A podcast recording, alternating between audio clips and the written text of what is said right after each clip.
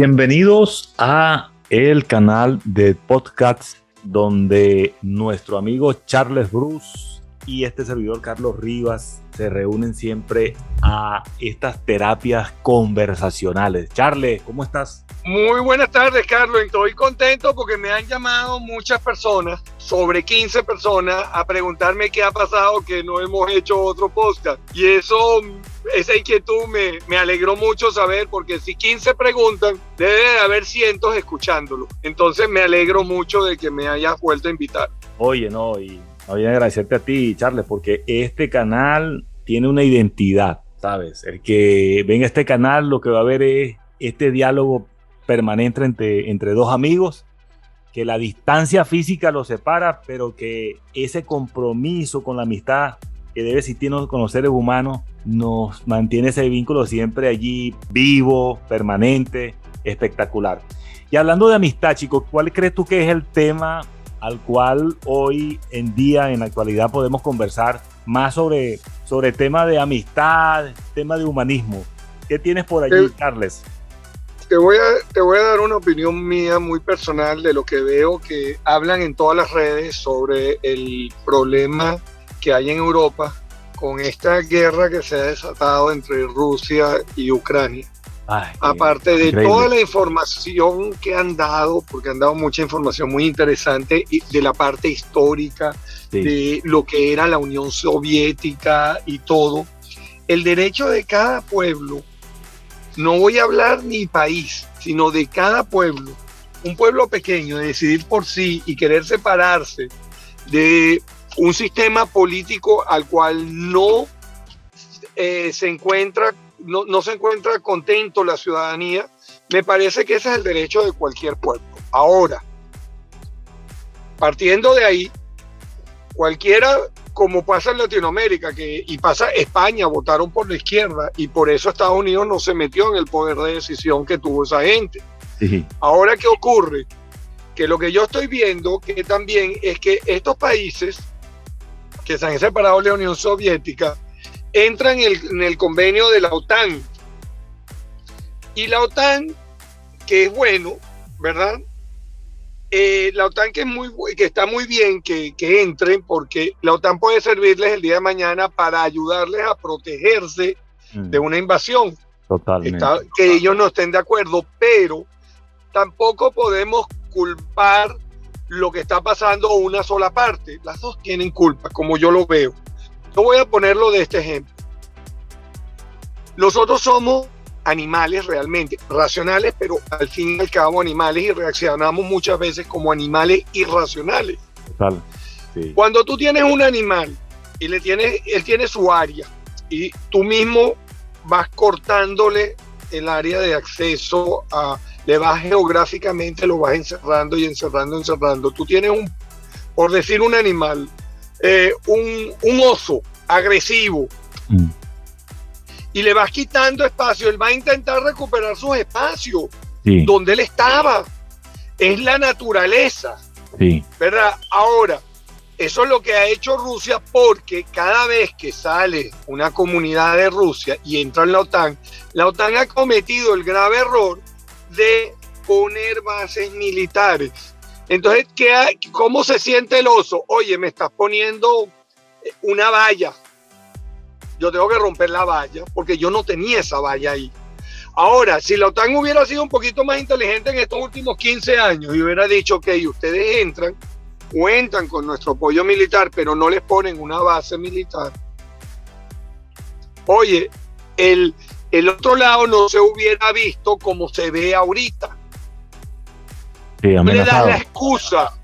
Claro, Sí. él está actuando como un animal irracional porque a veces los seres humanos accion- eh, reaccionamos así. Y lo reaccionamos. A cada rato tú ves en todas partes del mundo gente que se cae a golpe en la calle. Y eso es irracional cuando Sí. tenemos eh, el, la- el verbo para defender, para conversar y llegar a un convenio. Entonces, ¿qué pasa? Nuestras acciones, la, la gran mayoría, son irracionales. Y es lo que está pasando en Europa, afectando a millones de personas en este momento y a muchos millones después porque la economía mundial se está viendo afectada.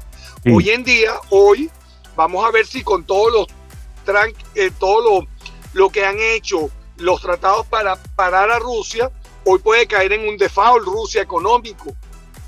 Y eso no va a afectar a solo a Rusia, va a afectar al mundo entero. Sí.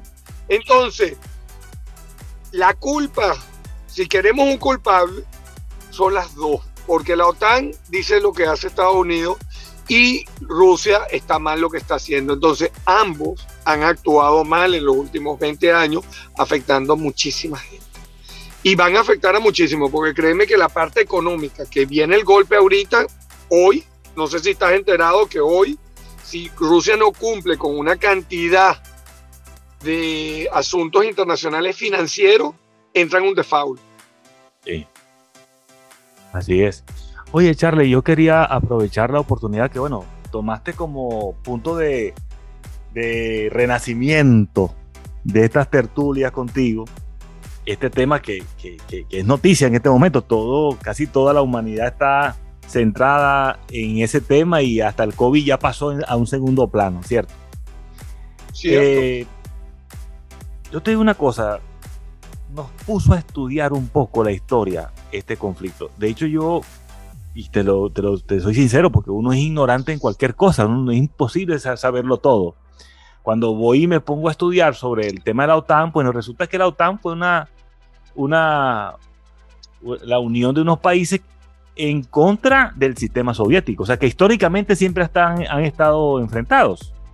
Entonces cuando tú dices que la OTAN que históricamente se hizo para, para hacer un, hacerle contrapeso a la Unión Soviética, le ha ido eh, comiendo pastel, acercándosele poco a poco, y uno escucha el discurso de Putin en ese sentido, caray, escucharte a ti me centra a mí un poco más, porque eh, veo de tu parte una objetividad, objetividad en ese sentido. Lo ves desde afuera y lo estás viendo de una óptica correcta. Y es increíble, porque tú estás allá dentro de Estados Unidos. Y yo estoy en Venezuela, que es un país, bueno, que es socialista y todas las cosas, pero ambas partes han puesto la torta y miran los resultados. Miran esa cantidad, esa, ese, ese enorme problema humanitario que eso está ocasionando. Es increíble que a, estos, a esta altura de la vida nos estemos mordiendo la cola de esa manera, ¿verdad, Charlie? Es injustificable de todo punto de vista. A mí, lo que me da dolor es todos los niños que no tienen culpa de todo eso. Si un pueblo decide, decide irse por este lado para probar, no hay nadie que debe decirle no lo hagas. Eh, mala política de Estados Unidos de no ayudar, en vez de ayudar con milicias y con bases militares, Estados Unidos debería de haber emprendido en Latinoamérica, que lo conversamos una vez, eh, en vez de producir, mover todas las fábricas como las movieron en los años 70 para China, haberlas movido en toda Latinoamérica, hoy en día, si ellos hubieran hecho esa política, no hubieran tenido los problemas de migración y no hubieran tenido ese conflicto que tienen hoy en día en la, en la región, porque hoy en día la región es más de izquierda que de derecha. Y, y, entonces se viene a querer encargar de Europa siempre. Señor, Europa se creó la OTAN, yo estoy ahí, yo soy parte, pero deja que cada país decida y se mueva. Y si quieres ayudar a los países de la OTAN, ayuda también a tu patio trasero, que es la América Latina. ¿Y cómo se ayuda? No es con armas, señor, se ayuda.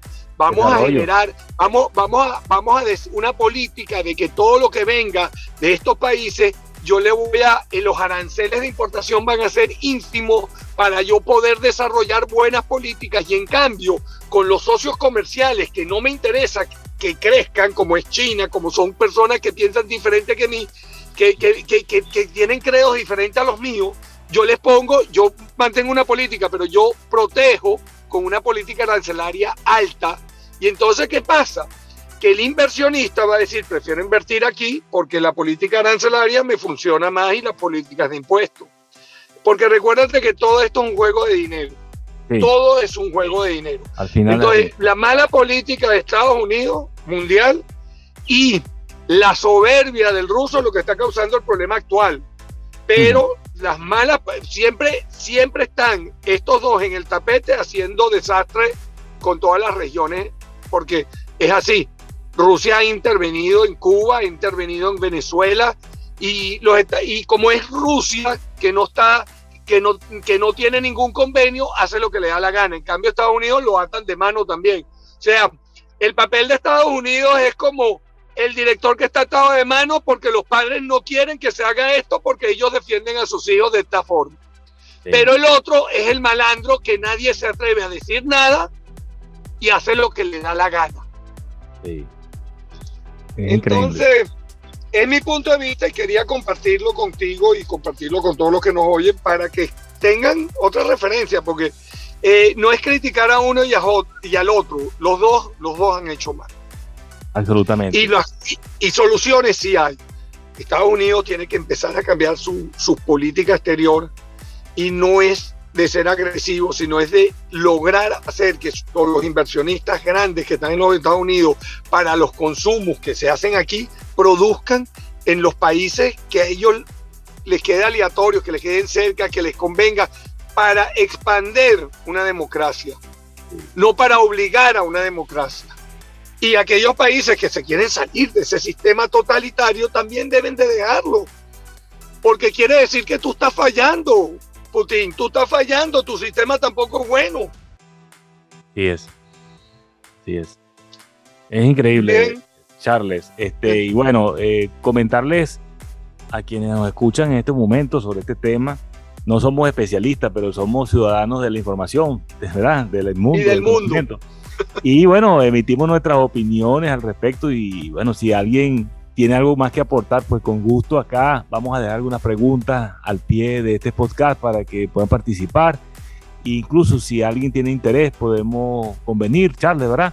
En hacer una entrevista entre tres, conversarlo y dialogar los tres también, ¿correcto? Claro que sí. Y cualquier otro tema. Así es.